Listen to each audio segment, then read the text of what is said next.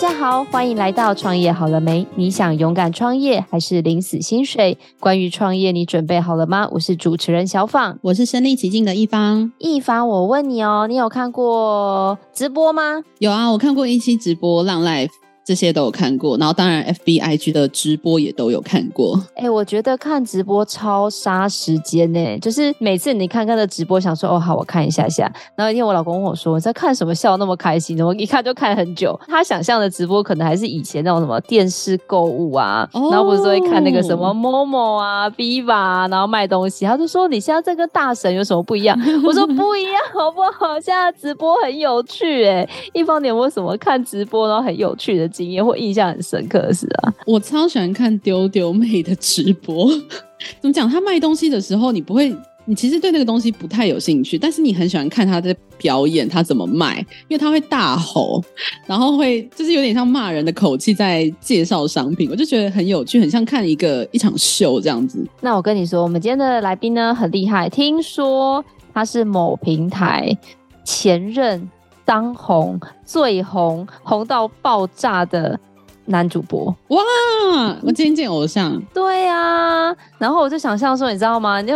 之前听到这个头衔的时候，我想说，哎，是什么？你知道跟金城武一样帅气的花美男吗？还是就是什么样的感觉？没想到他真的是超级有料，然后又风趣幽默，超级期待今天跟他的访问的。好，那我们就来欢迎我们今天的大来宾，是我们的浪 Life 直播的顾问，也是我们前任的营运长。我们欢迎武传祥，欢迎武哥。嗨，两位美女主持人，大家好，还有听众们，大家好。Hello，小五哥，我一直很想、很想、很想问你，因为像刚刚你看前面一方讲的一长串，有什么最早知道的那个一期，然后到现在有浪，然后还有像我们常常都会听到的，像什么呃 YouTube 啊、IG 啊，或者是 Facebook，有非常非常多直播的平台。那像我知道你在浪 Life，那到到底浪跟其他的一个平台有没有什么样的特色可以跟我们介绍呢？呃，浪 Life 的特色跟其他平台蛮不一样的，因为我们一开始定位就是定位在完全绿色才艺直播，所以很多人都会觉得说浪 Life 的主播好像比较有才华，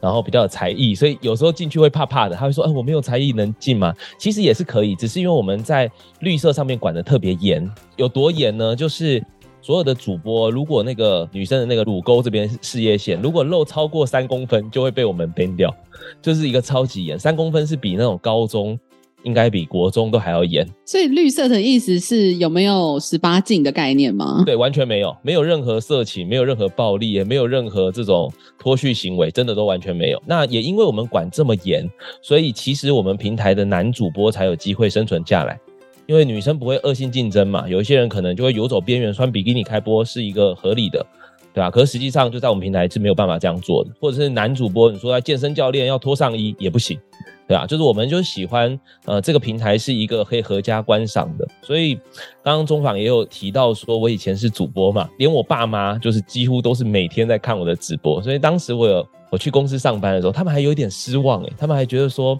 啊你如果。不做主播了，我是不是没有办法每天看到你？所以其实我们大概就是一个这样的平台，就是大朋友小朋友都可以看的一个平台。哎，你刚刚讲到这个才艺这一块啊，我刚好有一个朋友的朋友就是在浪 Life，他也是男生，所以原来是因为这样子才有办法就是在上面生存。因为我在一期的时候，我看到的大部分都是女生，然后就是各种露，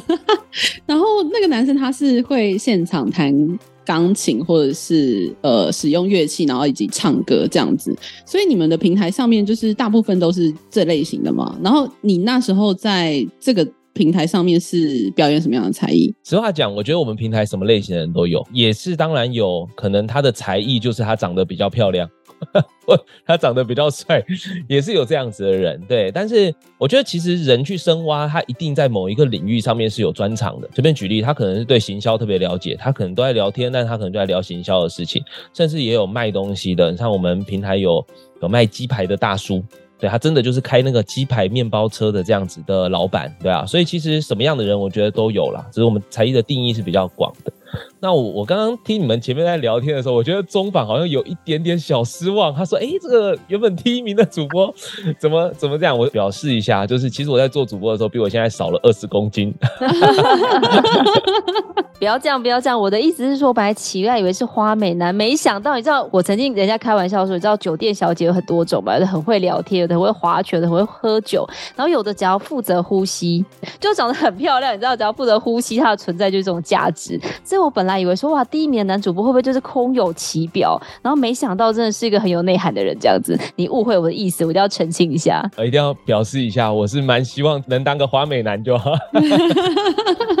果然是实力派，只能靠实力活下来。没有办法完全靠颜值，对。但是我觉得直播其实是一个很棒的地方，因为其实因为它有很多美颜功能。虽然很多人都会说，嘿，他直播是不是跟本人不像啊，或什么？其实确实有这样子的风气。我们平台也一直试图的，就是不要美颜这么重啊，就是尽量还是跟真人像一点。但不管如何，其实，在直播上面会把女生或男生都要变得更好看一些。所以还蛮蛮值得去尝试看看的啦。我觉得在直播上会对所有人来讲都会发现不一样的世界。那你当初是怎么开始接触这个直播的平台呢？我接触直播其实已经七年了，所以当年二零一六年的时候，直播是一个风口，就是很大的一个风口。那时候中国已经直播盛很盛行了，所以我当时是我开了一间餐厅，然后我餐厅的员工就有人是直播主，但他当时是 RC 语音的直播。就更早了，它是二零一四一五年那时候的 RC 语音。那、嗯、我我对这个产业其实就很好奇，我觉得说，他的那个小妹妹居然下班后在在一个房间里唱歌赚钱，我觉得这件事情很不可思议。觉得说如果有机会的话，我也蛮想要尝试看看的。然后就因缘际会就遇到说有一个直播平台开始了，所以我是浪 Life 就第一批的主播，对啊，然后就运气很好，从原本也不懂这个产业，只是一个。呃，素人，然后就做到了第一名的主播。我大概花了一年多的时间做到平台的男生第一名，然后后来又花了半年的时间，我开了我自己的经纪公司，成为浪 Life 最大的经纪公司的老板，这样子就是六个月的时间，然后后来就。被邀请进浪 Life 管整个经纪团队，一年后我就升成了营运长这样子，然后就做了三年多这样。哇，你当时第一名，表示应该是赚的非常的多，对不对？呃，蛮多的，就是原则上就是一大桶金，对，我觉得是蛮大，因为因为直播的收入其实是公开的，因为我们报税打赏是会有一个记录嘛。所以大家是看得到，我那一年有一亿的钻石，大概是一千万台币的打赏，我收到了超过一千万台币的打赏。所以这一千万是都给你个人吗？还是就浪这边它是会有抽成的？浪会有抽成，但是原则上主播应该都还是可以拿到大概百分之七十吧，大概七八百万一定拿得到。对，伊凡你知道吗？他那天前面在跟他聊天的时候，他跟我说他有很厉害的丰功伟业，他曾经啊五分钟之内收到一个很大金额的打赏，你猜猜是多少钱？嗯，十万，你太小看我们第一名的主播了，好不好？他都跟你讲说他的那有一大桶金，太难了吧？这怎么猜？我不知道。小五哥跟我们分享一下，最高一次是运气很好，是曾经有人是男生哦，是一个某一个领域的董事长，然后他曾经五分钟打赏了超过一百万台币给我。天哪，一百万！我也很惊讶，对，就是真的是很。受宠若惊啊！就虽然我做直播也常常会收到各种打赏嘛，但是一瞬间收到这么多钱，还是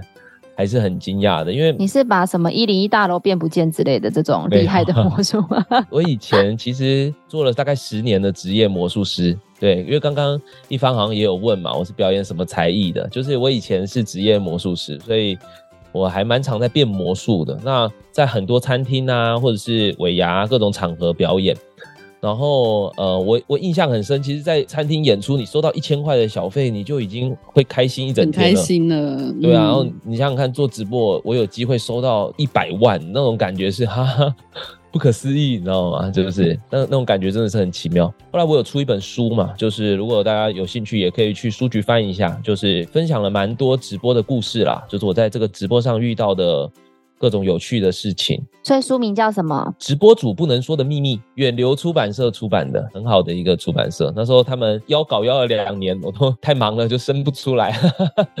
还是把它完成了，对啊，很多很多有趣的事情。上个月还遇到一个一个直播老师，就是吃饭的时候，就是突然有人说啊，你是不是吴老千？然后我说，哎，对，你好，你好。他说他是一个直播老师，然后呢，他跟我说他看了我的书看了四次。我说哈哈，我说居然有人看我的书看是我妈妈可都没有看那么多次，我妈可能看不太懂。对啊，所以其实有空可以去翻一下，是蛮有趣的一些内容。对啊，也许对直播的理解上会更有帮助。那小五哥有一点想要跟您请教，因为我们知道很多的明星或者像这样直播或网红，他们其实都会很喜欢做荧光幕前的这样的工作。可是像你刚刚说，你现在已经转成幕后了嘛，就是成功的这个创业家。那当初怎么会想要做这样的一个生涯的转换呢？首先是我觉得，我觉得幕前幕后都是好的啦，就是也没有差别，因为也确实也有一些明星艺人最终会转成幕后。对啊，那我当时的想法其实也没有目前幕后的太大的思考，因为直播是自媒体嘛，或者是现在自媒体很盛行，其实谁都可以在上班的时候也可以做这样自媒体的经营，然你就可以持续保持目前。但是我发现人的时间是有限的，就是我当初也想的比较美好，想说，哎，你看我一方面可能上班，一方面可能还可以经营一个 YouTube 频道啊什么的，对。但是因为真的太忙了，对啊，那我觉得人的时间是有限的，然后再加上我又有两个女儿出生了嘛，所以就。就比较少做幕前的工作，那我觉得做幕后也蛮好的，因为本质上我我们也是在打造直播这个平台嘛，因为平台好，主播在上面才可以赚到钱。我也是直播主，我也曾经受益过嘛，那我就把我我以前教主播的方法，看写成书，跟我直接教主播，甚至我用平台的方式，用平台的机制去帮助这些主播，然后也帮助浪就可能越来越发展越来越好。对啊，那当然也跟很多不同单位人去协作嘛，因为我们平台有各种领域的人，其实。我觉得它是一个这样子的机缘，所以我觉得我没有把自己设限太多。你说未来有没有可能在目前在经营，然后或者是再把幕后或者实际创业，我觉得都是可行的事情，对啊。所以整体上它只是一个当下的一个机缘而已，我就有机会可以进。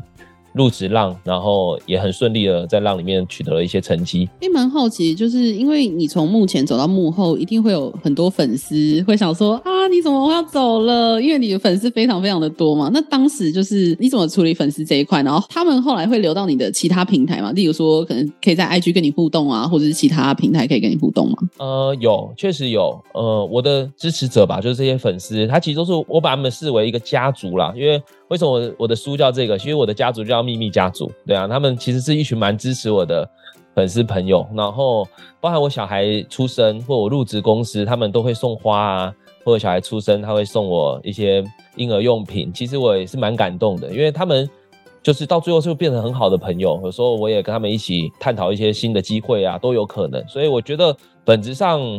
这一群伙伴吧。在不同平台里面也都会支持我，对啊，但是因为目前其实如果比较少经营的话，就会比较少新的人进来，我觉得这是比较可惜的地方，对，就但是那一群当年跟我一起玩直播的这一群伙伴们，现在其实都还在。那想要问一下，就是经纪公司这一块啊，就是你前面有提到说你后来加入浪之后成立了一个自己的经纪公司，那可以问一下，就是这一块当时的来龙去脉是怎么样吗？可以啊，因为我做主播嘛，然后我就想说。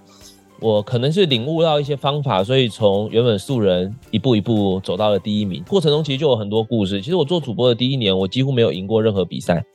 在我不做主播的那半年里面，我所有的比赛都第一名，几乎就是以前你再怎么努力，甚至我有曾经直播三十个小时过。对啊，就那时候新闻都还有报道，就马拉松直播什么的这样。因为我们平台管很严嘛，所以我们平台睡觉是不能播的。那我当时心中在想说，打麻将我也打过。不睡觉啊，二十四小时也打过。那直播二十四小时不睡应该还好，我当时心中是这样想的。结果后来发现直播二十四小时以上超级累，因为你要对着一个亮亮的荧幕，你要一直互动二十四小时，它是一个强消耗，它不像。它不像那种潜意识就可以做的事情，然后到最后你会很想睡觉，然后眼睛也很酸，然后手机也很烫，手机都还要吹冷气啊，真的很夸张诶。那时候我的粉丝还还请按摩师到我家，你知道吗？就是到我的工作室，那种工作直播，还还有人从高雄还是台南坐车上来支持你，就是为了支持你这二十四小时不睡觉这样。有些人觉得白天白天起来看到我，然后隔天睡觉起来还在看我直播，对啊，就是。就很多故事就在那那时候就产生了，对啊，所以我当时就觉得说，我可能也找到了一些方法吧。那我如果可以把它教更多的人，其实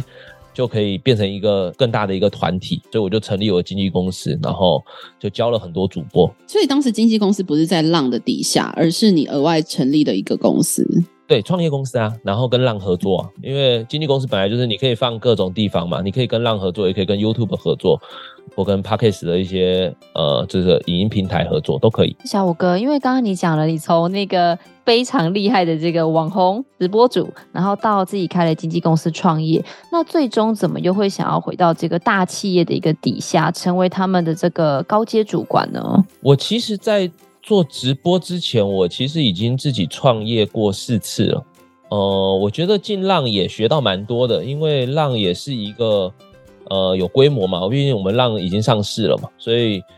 有这个机会，就是看着这间公司从可能没有上市到后来上市了。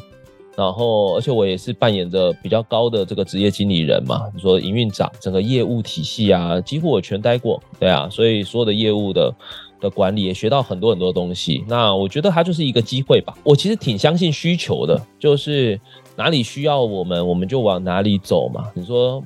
有时候目前需要我们，有时候幕后需要我们，有时候你的家人需要你，对，像现在我有两个小孩嘛，对啊，所以我就会觉得说我应该要也要再往下一步去走，所以我就让自己退居成顾问，对啊，那当然。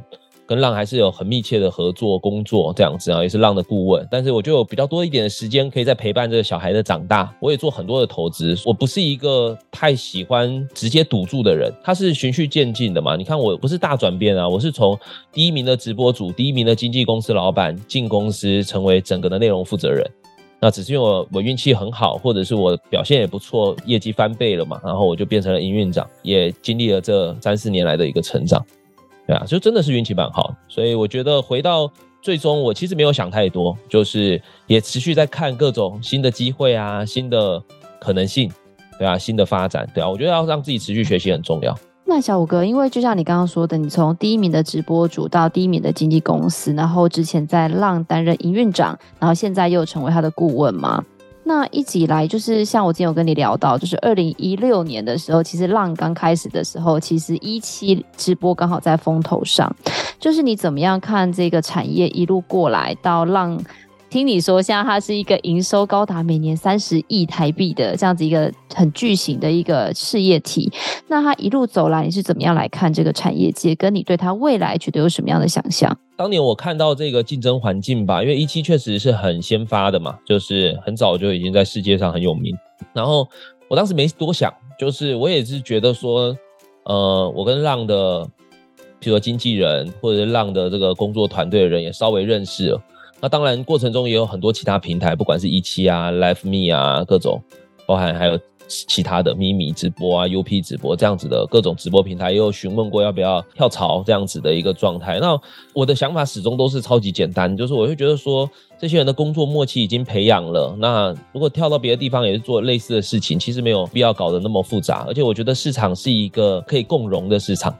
就是譬如说，我是开餐厅的，你也是开餐厅的，我们没有必要一定要百分之百互相竞争，你知道吗？有可能是你卖西餐很好，我卖中餐很好，是可能的事情。所以这个整个市场是可以一起把这个饼做大的。所以我我始终没有觉得说一定要选边站或者是怎么样。说随便举例说，我只能做 YouTube，不能做直播主。其实我始始终没有这样子去思考。对，但是人的时间确实是有限的，所以我就把整个心力都放在浪这边的一个状态。那呃也确实，我们一开始也没有想过直播的市场会这么大，但是因为我们的营收是公开的嘛，上市公司都查得到的一些资料，所以我觉得回到这样子的看法，就是直播也持续还在扩大之中。二零一六年跟现在比起来，你们身边应该有更多人喜欢直播，或者是有看过直播。就像刚刚一方也讲，他看的可能是丢丢妹，对不对？也是一种直播主的不同变体的表现，只是它不是发生在我们平台。发生在其他地方，所以这整个的市场是持续在增大的，也是确实也是下一个风口，对啊，只不过还是一个很大的一个风口。那蛮好奇你在就是浪 Life 里面担任营运长的过程当中，有什么特别的政策，或是推了什么样的计划吗？哦，太多了。呃，首先是我们平台在我加入之前，其实是几乎不办男主播的比赛的。就我印象非常深，我一进来的时候，然后团队里面的讨论就是明确的觉得，可能女生的要服务的主播比较多，或者是女生的比赛打得比较激烈，对啊，所以就是往女生发展。那我会觉得说，其实直播是一个，呃，人人可能都可以播，各种有不同类型的人。那男主播更需要，可能也要帮助，可能也要照顾到，所以我就是力推了男生比赛。对啊，以前可能只有女生比赛，所以后来就有男女生这样子的比赛。那也确实因为这样子，我们也创造出了一些男主播，然后也有一些女的用户，对啊，也都玩得比较起劲吧，这样子就玩起来了。这样，然后甚至我们其实我们已经坚持好多年了，我们做了一个金曲，我们每个月帮主播出金曲，透过一个金曲的比赛。那很多人都会觉得说啊，出金曲没什么了不起的嘛，这个时代其实。不像以前出歌这么难，现在发歌其实很简单。但是我们的金曲确实很难，是因为我们找的都是业界最有名的老师，譬如说张简君伟，譬如说陶山老师，譬如说陈子鸿老师，就是他不是你有钱你可能就可以找到的，因为他们都得过金曲奖，你知道吗？都是很厉害的老师，对啊，所以一定是透过平台，然后我们每个月都这样，已经持续了四年，可能有了。你看每个月都发，我们其实已经发了很多歌在这件事情上面，所以。这些东西都是可能其他平台没有在做的，然后我们就是一步一步把它搭建起来，对啊，然后做了很多很多各种尝试，什么样都有。那这一路走来，就是小五哥，你有没有什么让你除了刚刚那个五分钟打赏一百万之外，有没有什么让你觉得印象特别深刻或难忘的事情？嗯，也很多。哎，奇怪，我没有捋过这个方面。没关系，我喜欢这个主持人这种即兴发挥，没问题。真的很蛮多印象很深的事情呢，因为我觉得直播是一个很幸福的事，因为你是跟人在互动，啊，就是你不是跟电脑，你不是跟代码，对啊，那你会遇到很多各式各样形形色色的人，然后也会被很多事情给感动到，有时候可能不是一个大事情，它有可能只是一个小事情。我我稍微分享一个我真的印象很深就的的事情，就是。其实一开始我们做直播的时候，我们也没有觉得直播是呃有这么大的价值，你知道吗？就是觉得说它就是个自媒体嘛，然后我也是做得很开心这样子。可是实际上，我我确实觉得直播是一个很很不可思议的东西，它是一个强陪伴。好，事情是这样子，有一次我办了一个活动，就是想说我我跟这些支持我的家族的伙伴们一起吃饭，其实不是吃什么大餐哦，是吃。可能只是吃，我印象中那一次好像是约，反正就是约了一间餐厅。对，好，然后其中有一个支持我的粉丝就跟我说他不能来，他是一个男生，他不能来这样子。然后呢，他就跟我讲说，他其实看我直播的这半年，他都是在医院看。说哈，你都是在医院看的，你怎么了吗？这样子，然后他就说他要开脊椎，就他的那个癌症是很严重的癌症，然后他要开那个脊椎。我忘记是脑癌还是血癌了，我有点忘记了。对，但我有写在我的书上。反正就是他得了一个很严重的、很严重的癌症这样子。然后他就跟我讲说，他都是在医院看的，然后他马上要动这个手术，这样。那如果他好的话，就是他会再来找我这样子，就是他就可以参加这个活动。就后来他没有出席那个活动，然后是他的，是他的老婆还是女朋友密我，然后他就说啊，他离开了这样子，然后他很谢谢我。他说他在那个病床上很痛苦的时候，就是我们这样陪伴他，对啊，然后所以其实我会觉得说，我真的是完全没有想过，因为他在直播间里面你也感完全感受不出来，而且他打赏我打赏的蛮多，他是一个男生诶，他打赏我蛮多钱的，然后你却不知道其实他是经历了很大的病痛。然后也确实在我们这样子的互动过程中，他也得到了很多可能开心吧，或喜悦吧，这样连他的家人、身边的人其实都知道。他的太太就用他的账号就是密我，对啊，然后跟我讲这整件事情，这样，所以我就觉得说，其实直播是一个很不可思议的地方。我相信你们，你们做这个 Podcast 的节目也是一样啊，就没有做节目之前，你可能也没有想过你们会遇到这么多人，得到这么多帮助，但是你们因为你们跨出这一步。所以其实我就觉得自媒体是一个很大的一个市场，应该就是不管现在听众的想法是什么，其实可以赶紧去尝试，不管是做 Podcast 啊、YouTube 啊，或做直播主啊，哪怕是现在很红的短视频，大家都应该要赶快去尝试。这样。那除了这个这么感动的故事之外，有没有就是遇到比较相对挫折，或是你觉得很困难的时候吗？挫折也很多，对，你的人生好丰富哦。对啊。哎，一方，我觉得我们这集可以录十二个小时，马拉松不间断，聊十二个小时。你们也要做一点创举，知道吗？当别人都做这种短节目的时候，你们就是每一集都要录什么三天，逼节目，逼逼逼那个被访问的人三天不睡觉，这样好累哦，先累。所以有人家访问我们挫折是什么时候，我们就要说哦，我们被某个来宾推坑录了一个七十二小时的节目，然后就你们的节目的频道定位直接转换成一个安眠频道，专门帮助睡眠的一个频道，你可以直接开着这个频道。三个小时都可以帮助入睡，这样 或者好多好多。首先是我觉得，我觉得人所有人都一样啊，就是有非常多事情是你没有办法控制的。对，就是在看起来再顺利的事情，或者是看起来再再平凡的事情，都有可能会有很多你无法控制的事情。所以，我现在脑子在思考其实是，我是要讲直播主的挫折，还是进公司的挫折，还是什么教育小孩的挫折、家庭的挫折，就是各种。我觉得要平衡其实是很难的一件事情。那我就随便举一个吧。我觉得其实进公司好了，我来聊聊职场啊，因为我觉得观众可能更好奇职场。职场有非常多沟通要处理，有协作要处理，甚至有很多项目，你可能觉得很好，可是团队可能 get 不到这个东西，对啊，那你就要花更多的时间去沟通，然后做出来的结果还有可能不如预期，是有可能发生的事情，就跟在直播一样。说直播，我以前一整年都是一个比赛都没有赢诶，真的是一个比赛都没有赢。你说那是不是挫折？其实都是挫折。可是，其实我觉得有些东西没有赢，或有些东西是挫折，是一件非常好的事情。就是你可以在这里面学到更多。事实上，你当第一名的包袱是很大的，比如流量突然掉了，很多 YouTube 不是会忧郁症嘛？他们就是原本流量很好，突然流量掉了。实际上，我有时候都觉得，我看到这些 YouTube 这样子的时候，我都想要跟他讲，我说其实流量掉根本不是你的错，因为这些人他们是一样努力的。我相信任何一个人在风头上的 YouTube，他的创作都是很努力的。然后当他创作一样的内容，甚至更努力的时候，流量下滑，他很挫折。实际上这是平台的演算法变了，并不是他不努力了，你知道吗？所以其实回到，我觉得很多时候哈，就是你要经历这些挫折，然后要把它消化成自己的能量，不管是在做主播还是在做职场，对啊，甚至自己的家庭都是一样的状态。所以我大概是用这样子的心态在过活，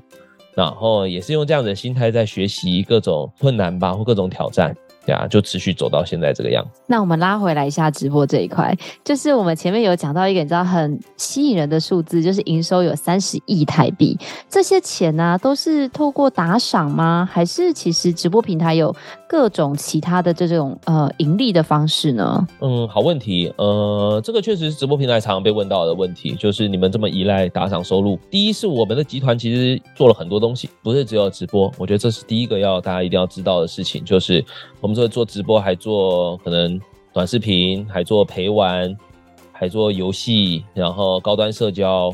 然后 NFT 或 Web 三点零的项目，以前还有做剧本杀这一系列，就是你想得到，其实是很多的。所以它的营收是一个综合体，可能百分之九十九以上的营收是来自于打赏。那我觉得细节它还要拆分到再更细，我觉得可能就一般人比较难理解，比较都是估值单位啊，或者这些会计单位、审计单位比较好奇的。那想要问，跟主播的分润方式大概是怎么样呢？这也都是公开资讯。我们表定的主播其实是五五分成，但是因为主播都有底薪，然后主播的底薪是可以很高的，一个小时可以六七千块，时薪六七千块啊，对，对啊，是可以到高到这种程度的，所以。加上底薪算下去，大概主播大概可以拿到百分之七十。哦，那讲到这个，如果主播的时薪有六七千块，那要怎么样才能成为你们的这种呃，算签约主播吗？对，就是签约主播，就是我们平台有审核机制嘛，就是会去审核这样。那当然少的也是很少，也不是说主播都六七千，六千块也是最高的嘛。那你说少的可能只有可能一两百块吧，两三百块的时薪，对啊。那就是要努力播，然后要慢慢的一路成长起来。那怎么成为签约主播？就是提交资料申请，然后通过就变成我们的签约主播。但是因为没有签约或有签约都可以播，那有签约跟没签约的差别只是在签约可以得到更多的曝光位。然后更多的保障，但是也会受限，就是一定要独家。我们的签约是一定要独家的，就你只能播 Long Life，你可能就不能去其他的竞品平台。所以我们平台大部分都是签约主播。对，哎，所以今天有一个人想要自己呃出来直播，他是需要透过就是你们公司的一个审核，然后确认完之后，不管有签约没签约，就是要看他的那个成长性嘛，那才能够播嘛，对不对？对，可以啊，就是确实要这样，因为我们的签约主播是一定要审核的。然后如果真的想要加入直播的话，确实我也可以帮到一点忙啦。如果真的有兴趣的任何听众或者任何人，对吧？我因为我帮助过很多这样子的。主播也好，或成立公司的也好，就跨入到直播这个产业里面，对啊，去持续成长。那我现在其实也是，我现在其实也不只是浪的顾问，我其实还是好几间公司的顾问，都在帮他们做这样子的新媒体上面的布局，然后新媒体上面的获利吧。因为我觉得我还蛮擅长把这些流量变成现金的，对，就把直播这样的流量变成现金，因为直播其实就是一个其中一种工具啊，可以把它这样视为。对啊，因为用得好的人，他也可以帮助他的电商啊，也可以帮助他的公司。当然，成为直播主是一个自媒体的一个方法，那绝对是可以帮助到个人。这是已经不用去等待他的实验，已经有无数案例，对，上万个案例可以看到做自媒体改变人生的案例。对啊，那主播也是超级多。对啊，我们很多主播都播了五六年嘞。然后也确实人生都翻转了，我自己也是啊，我自己也是透过直播翻转了一次我的思维，我的视野。那小五哥刚刚有提到，就是不管是当 Life 或跟你个人，你刚刚有提到很多像打赏这种比较算是 To C 的方案，就是一般的消费者。那你刚刚有提到是有很多的企业主也会找你们来做一些合作，那有没有什么样的一些方式？像因为我自己本身是企业嘛，我现在也除了公关公司，我开始做自己的一些礼品或者是食品的品牌。那如果说我也想要透过这样的新媒体来做一个行销的方案的话，不知道你有没有什么样的一个想法或建议可以给我们？你目前有做了什么像新媒体的布局？目前其实比较少诶，因为像我们传统的话，都还是透过一些呃 KOC 啊、KOL 等等等。那我们自己是因为我卖的食品是那个妈祖的淡菜啊，然后老酒面线就需要料理的，所以我们自己有做了一个 YouTube 的频道，就是拍完之后上传，然后就是比较算是一种工具的概念，但比呃目前比较没有其他的这种比较有互动性或比较好玩的行销方式。其实你做最正确的新媒体布局，就是你开了这个 Podcast。因为你是这个这些公司的负责人嘛，然后你也是创办人，然后你也愿意走到前面去行销这整件事情，对啊，所以其实这就是新媒体布局。其实不管是中国的案例，或台湾的案例，甚至美国的案例，其实你都已经可以看到，它是一个正在加速成长的一个状态。我随便举例，就是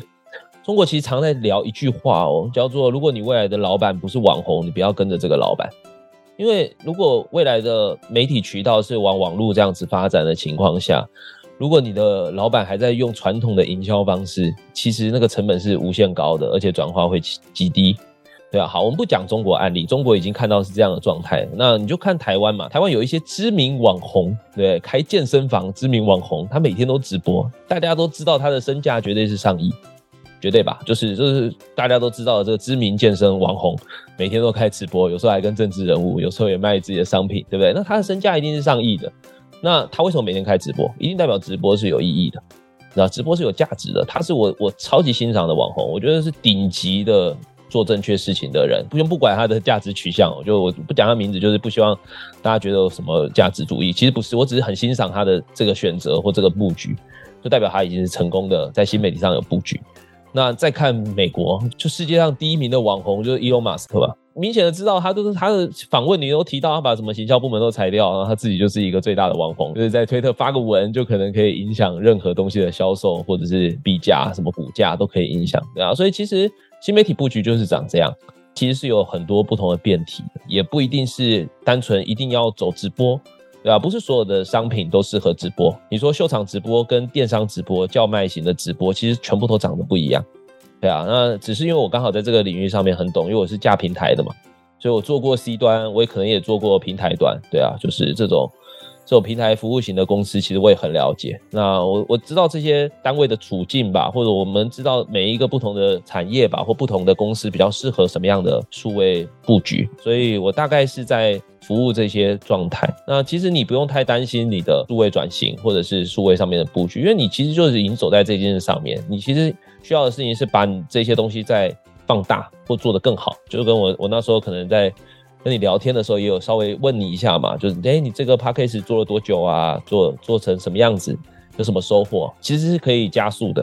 对吧？应该要让这些东西可以再加速成长，会对你的产业会更有帮助。感觉等一下下课要付顾问费的感觉，不用不用，自己朋友没关系的。对，好，那刚刚有讲到就是呃。今天是一个公司品牌，它可以利用就是其他的新媒体去可能达到流量的转换啊，或者是销售金额这些。那想要问，就是在 Long Life 的直播平台，是不是也有这样类似直播带货的一个方式？还是其实都是没有，就是只有打赏为主，然后表演才艺啊这些相关的比较少，确实比较少。我们其实是刻意为之比较少的，因为带货直播其实不是秀场直播，他们其实是两条不同的支线。当然，我们公司也是有好几次是跟很大的这种电商平台，不管是 PC Home 啊，或者是 Momo，或者是我们卖东升的货这样子，甚至跟吴宗宪对啊卖过轰天雷，对，还有锅子什么的，东升卖锅子啊，什么一大堆这样子的故事和这样的事件。但是回到我们的主播，其实本质上还是比较偏秀场娱乐主播。那我们也不是一个。太大家认知的电商平台嘛，我们也不是虾皮啊，或者是这种电商公司，所以其实我们比较少做电商形式的直播。但是你说主播有没有人自己转型成这样子是有的，对。但是整体上来讲，我们提供的是秀场平台，对啊。那我们比较常布局的可能是短视频，或者是游戏，或者是声音直播、音频的直播，比较偏是这样子的布局，会跟我们的平台属性比较近。对，那至于电商属性。我们就在在我们的集团上面的策略上面就比较放的比较后面一点，可能会用新的 App、新的产品去打入。我们也有对标小红书的产品，对啊，新的产品线的布局会比较让用户也比较清楚嘛，就不会一进来就是很很混乱。只不过已经功能已经够多了，对啊，我觉得。未来还是会慢慢的走向在更专精的一个情况。小虎哥，因为就像您刚刚说的，其实你们有非常多的忠实的粉丝，或者是听起来你们有非常多家庭的这个收看的人，因为你们是绿色平台嘛，所以很多家长也很放心让小朋友在上面观看上面的一个节目。那相对像刚刚讲，虽然你们并不是一个比较偏向这种带货的平台，可是一定有非常多的企业主会想要跟你们的客人有所接触，就是你们的观众就是我们的客人。那通常企业会用采用什么样的方式？因为毕竟刚刚听起来您说比较像是一个才艺的频道，他们会怎么样来跟你们做一个合作或者是广告呢？嗯，其实就跟公司谈就可以了。它比较偏 case by case，因为我你看我们的营收也不是靠广告收入嘛，所以确实我们在广告收入上面的占比是很低的，对啊。但是我们也合作过很大的啊，比如说像天堂 M。RO 其实都跟我们平台有过深度的合作，然后那些项目也都是当时我也都是指导的一个状态，所以呃有时候真的平心而论啊，我我一定要讲，就是直播的那个广告转化率实在太好了，对，因为主播是一个强信任的工作。我我讲我个人例子好了，我曾经上有人跟我讲说他要卖那个 iPhone 的充电线，当时他跟我讲说一条可以给我八十块，然后他叫我卖一百块。就不贵，就是 iPhone 的充电线，其实很便宜，然后又快充，然后又很耐什么的这样子的一条。然后我就跟他说不用了，没关系，因为我也不是这个专场的。我就说那不然就我们就直接卖八十块吧。光那一天我就接了厂商后来跟我讲的，他说你这样子做，然后就那那时候后来。卖出了三百多单，对啊，那我也能理解为什么这么多，是因为有人一次买很多条，就是有人就觉得你说买三十条也就才三千块，有人就觉得好用嘛，就是可能买五条、十条这样子，然后那一天卖了三百，我不知道后续多少，后续好像后来跟我讲卖八百多笔。回到我看那些比较大的合作，有时候确实也有很蛮多很好的案例，那但是具体上我们比较公司比较少把它落地成一个在销售的方案了，对啊，就是还是要看 case by case，因为。很多时候，其实我们以前合作这些游戏厂商，效果有点太好了。主播的 TA 刚好就很合这样子的人，他们可能就会把他带到那个游戏里面，就会延伸出一些新的问题啦，对吧？就是我可以稍微形容一下，就是反正主播就是回来跟我们讲说，他觉得他原本的用户会打赏给他，结果那个用户跑去那一些游戏里面充值了三四十万台币。就是比如天堂 M 或 RO 这种游戏，都是很多人会高额充值的。我不知道听众们知不知道，但是 确实的状态就是这样，就是能打赏或能充值的人，那个金额都是不是我们一般人能想象的。我觉得啊，玩个游戏不是三十块，我就觉得好贵了，怎么有人充值三十万？但我在那种游戏里面，我确实也充了很多钱。YouTube 的话，YouTube 就是做游戏啊，我就是做 RO 的，就实况组，对啊，所以我在 RO 里面也花了。大概二十万有吧，二三十万有，但是我是总 total，那个是一瞬间。那那些一瞬间花这么多钱的，真的，对，就大家有看 YouTube 就知道，那个那个最近有个知名 YouTube 在跟橘子互告嘛，对啊，他就是充了八百万、一千万这种金额啊，对啊，所以其实确实在游戏的世界里也是长这个样子。对啊，就像我们之前访问那个做 Pokemon 的那个呃耀龙学长，他就说他的那个 Pokemon 的卡牌，他说有人一张卖到一亿台币耶。那我也是觉得哇，好不可思议哦，这完全都是另外一个世界的事情。没错啊，这个时代一直在变，我觉得我们一定要让我们的想法思维跟得上。对啊，因为确实就是价值这件事情是是人去决定的。我觉得我们觉得这张卡片有这个价值，这个行为有这个价值，这个表演、这个直播有这个价值，对吧？所以其实就是一直不断的在改变。那小虎哥刚刚讲到，就是世界唯一不变的事就是在改变。之前你也有提到说，其实直播在以前大家会觉得哦，直播是一个。很 low 的，那或者是说很裸露的，但是好像现在已经不是这样子的。可以分享一下你对这一件事的看法吗？首先，我们就是一直在努力这一件事情，所以其实在我自己的签名档吧，我都在讲，我说我希望能改变一些大家对直播的观感，对啊，因为我二零一六年的时候印象超深，那时候你去找艺人要直播，所有人都跟你讲他要再评估一下，或者是当时对于直播。的印象就是裸露色情，上面有一些脱序的行为，因为新闻在报，对吧？说上面有人自杀，上面有人怎么样，就是这些东西都不是一个好的一个声量。但是很多事情刚开始发展的时候就是这样，它就是个比较蛮荒的发展，上面本来就是有各种人都有可能产生就是不同的用法，对啊。那后来就会更多的管理管制，所以现在其实各个平台都稍微的比较不会出现这种脱序行为，只是我们是在很早的时候就。就严格管理，对啊，所以严格上就是在一开始的时候起步是超级困难的，对，因为你一开始大家可能就新新三色的东西比较吸引眼球嘛，那你做的内容其实不一定有人会理你们，所以我们就一开始就发展的比较辛苦，也走到现在其实真的是好很多了，包含现在大家大众也比较对直播是一个能理解的工作，甚至 Facebook 啊、IG 啊，很多艺人也都会自己在直播嘛，所以我觉得整体上来讲，直播已经变得很好了。对啊，那当然平台可能也还需要努力嘛，因为各种平台竞争，包含新的也是啊。你说 TikTok、抖音，它也都是啊，他们也都是各种平台都有可能，包含小红书，你说小红书可不可以开直播，也都可以。Facebook、Instagram 或者是 YouTube，也有很多 YouTuber 在开直播啊。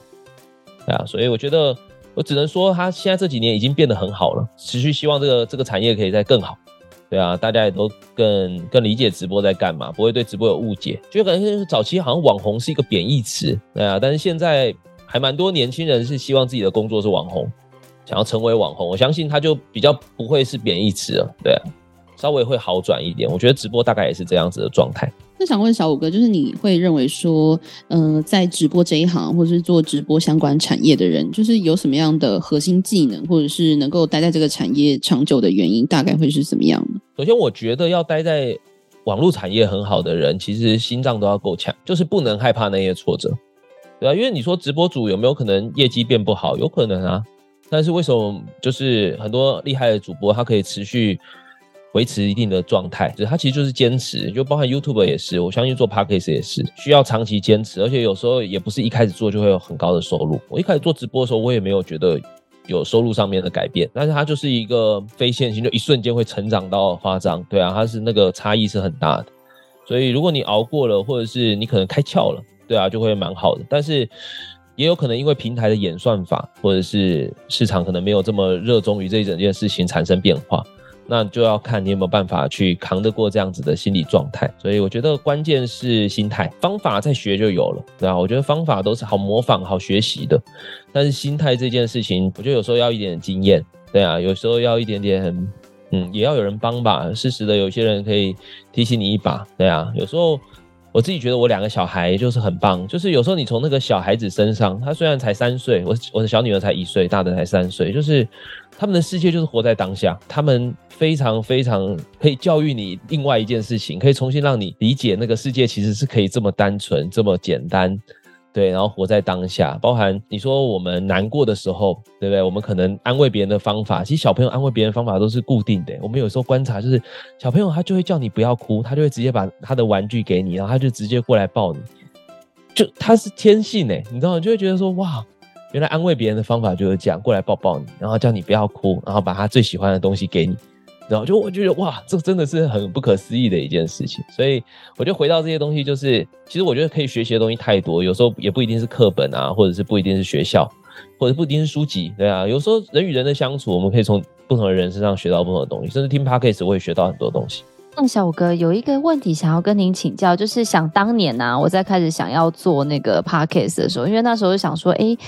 想要做点什么事情，那我就问了我另外一个朋友，那他现在也是很厉害的 podcaster，就是他就是常驻旅游频道前三名那一种。他说：“你就不要想那么多，就买一支麦克风，然后去下载一个剪辑软体，然后你就开始录，然后呢就想一个你觉得你讲二十集都不会无聊的主题，然后就这样开始了。那如果说……要做直播主的话，你有没有一些简单的一个索引，让想要有志于这一行的这个，不管是要转业的，或有兴趣的，或者是年轻的，可以先简单的想要开始这件事情？首先，做直播主更简单。我我还蛮会剪接东西的，因为我以前曾经有一次创业项目是做影片相关的创业，所以其实你说剪音频、剪影像，其实我算很理解的。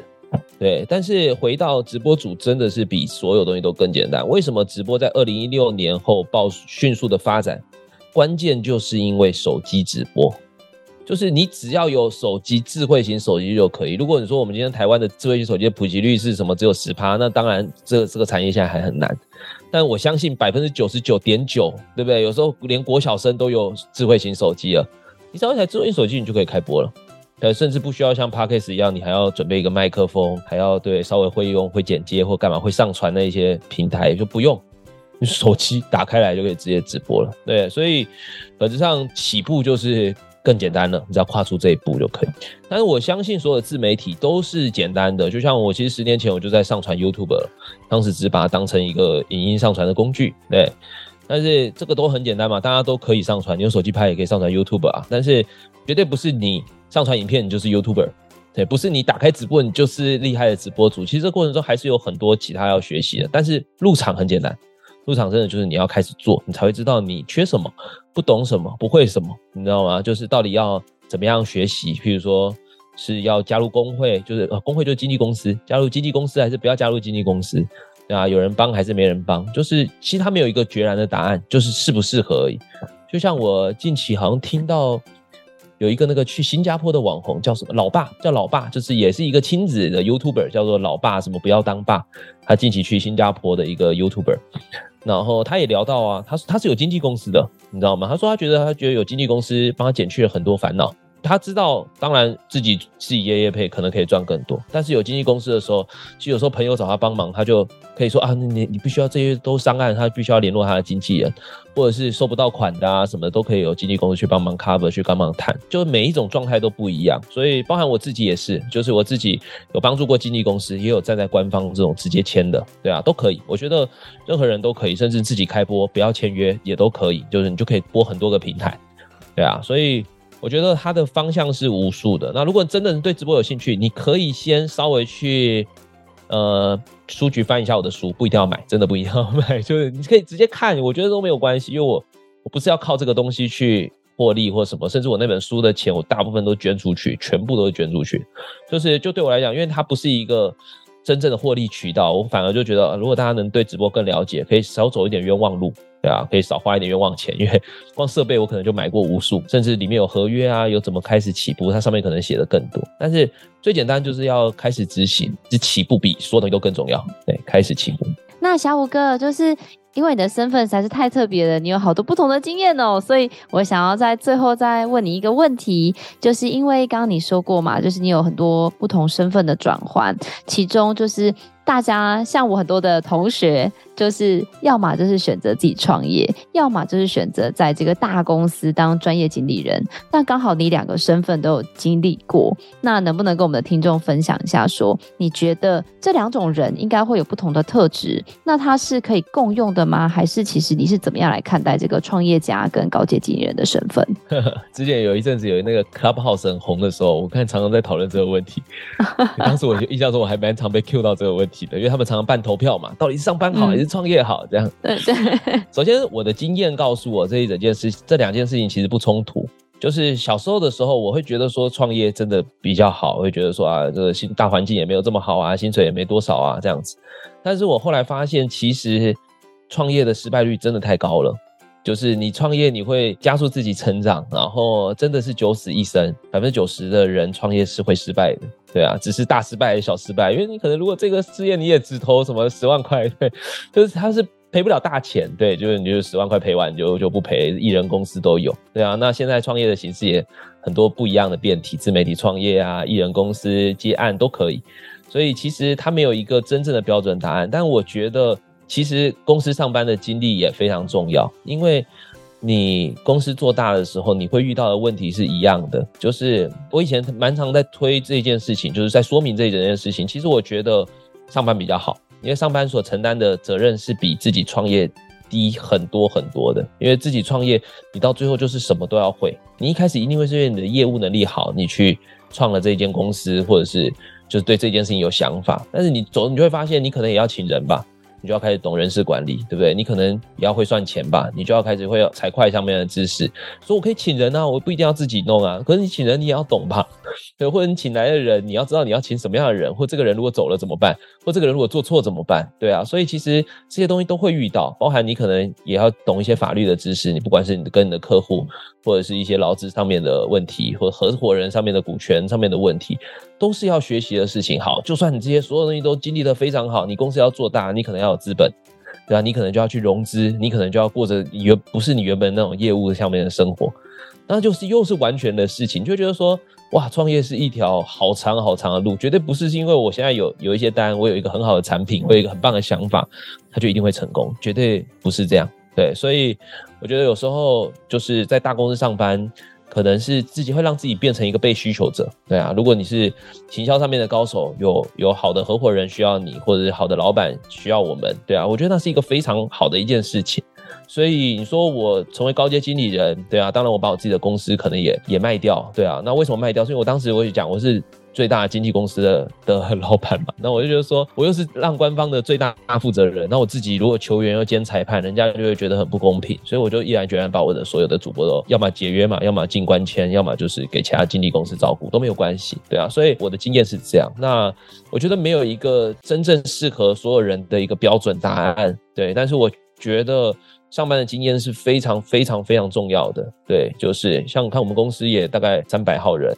对啊，那跟我以前自己创业可能只有十几个二十个员工，那完全不一样的感觉。因为我以前的创业是比较小规模的创业，是几个合伙人啊一起搞一个事情，一起投一点钱这样子。那当你要遇到这么多人、这么多部门，然后甚至是一个集团的思维。甚至不同产业的一个思维的时候，那就完全都不一样了。最终能不能落地或能不能创作，其实跟那个时机点很有关的。对，我觉得最好的听众，如果在思考这个问题的时候，其实是要把时机点想进去。对啊，包含你的年龄，对不对？你能承担的这个风险，或你手上所握有的资源，那个资源不一定是你的产品哦，有可能是你的人脉，有可能是你的资金，对不对？甚至承担的风险，这种都是。所以回到这样子去思考。我比较建议大家就是先上班，然后补充一个小点。其实我忘记我那时候听到谁的演讲哦，我想到火星爷爷很有名的一个演讲，你可以大家可以去查一个火星爷爷在 TED 的演讲，好像是 TED 几乎前三名的台湾的演讲这样子。他就提到啊，他就说那些厉害的那个超人们都是白天在上班，晚上在创业，就是什么超人、蝙蝠侠。然后什么蜘蛛人，每一个都是，他们白天都有一个正职工作，有的是学生，有的是有的是什么会计师还是什么一大堆，对啊，所以其实一样的，就是创业跟上班，它其实是没有完全抵触的。那很多人也问我说，那你为什么以前上班的时候你不创业什么的？实际上讲，时间也有限了，真的，就你时间最终就长这么多，你花在哪里，你就可能在这一块领域你会长得比较好。对啊，那我就尽可能的让这些时间可以做最有效的运用，至少不会后悔。其他的东西就交给老天爷安排。哇，今天真的很感谢小五哥跟我们分享很多直播这些有趣的事情，包含小五哥从以前他当这个。Top One 的男主播，一直到他做 Top One 的经纪公司，再到后来他成为这个 Long Life 的营运长。这一路走来呢，他跟我们分享了非常多专业的事情、有趣的事情，甚至辛苦的事情，也告诉我们，不管你是呃企业也好，或者想成为主播也好，很多的 Mega 更要注意的事情，我相信对大家都有很大的一个帮助。那当然呢，如果你对我们的直播产业有更多的兴趣，或想要了解更多的话，我们也会把我们的 Long Life 还有小五哥的联络资讯放在下方资讯栏。有需要的听众朋友都可以自己去参阅哦。如果你喜欢我的节目，也别忘了给我们五星好评加分享。创业好了没？我们下次见喽，拜拜，拜拜，拜拜。